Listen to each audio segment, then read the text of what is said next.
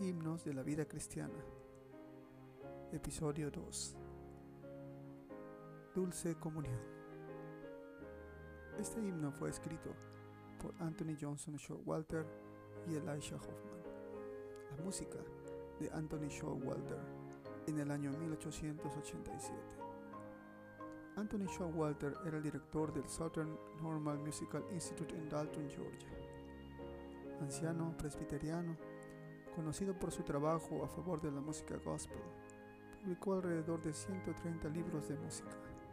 Showalter siempre se interesaba por sus estudiantes y es así como en 1887 recibió dos cartas de exalumnos suyos, ambos pidiendo consuelo por haber perdido a sus esposas. Mientras respondía estas cartas, vino a su mente Deuteronomio 33:27.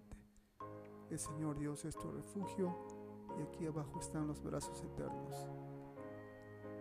Mientras escribía las cartas, en su mente sonaban las palabras, libre salvo, de pecado y de temor, libre salvo, en los brazos de mi Salvador.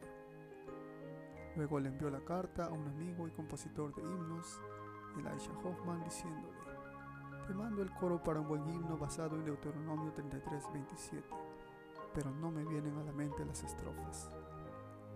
Hoffman escribió tres estrofas y las envió.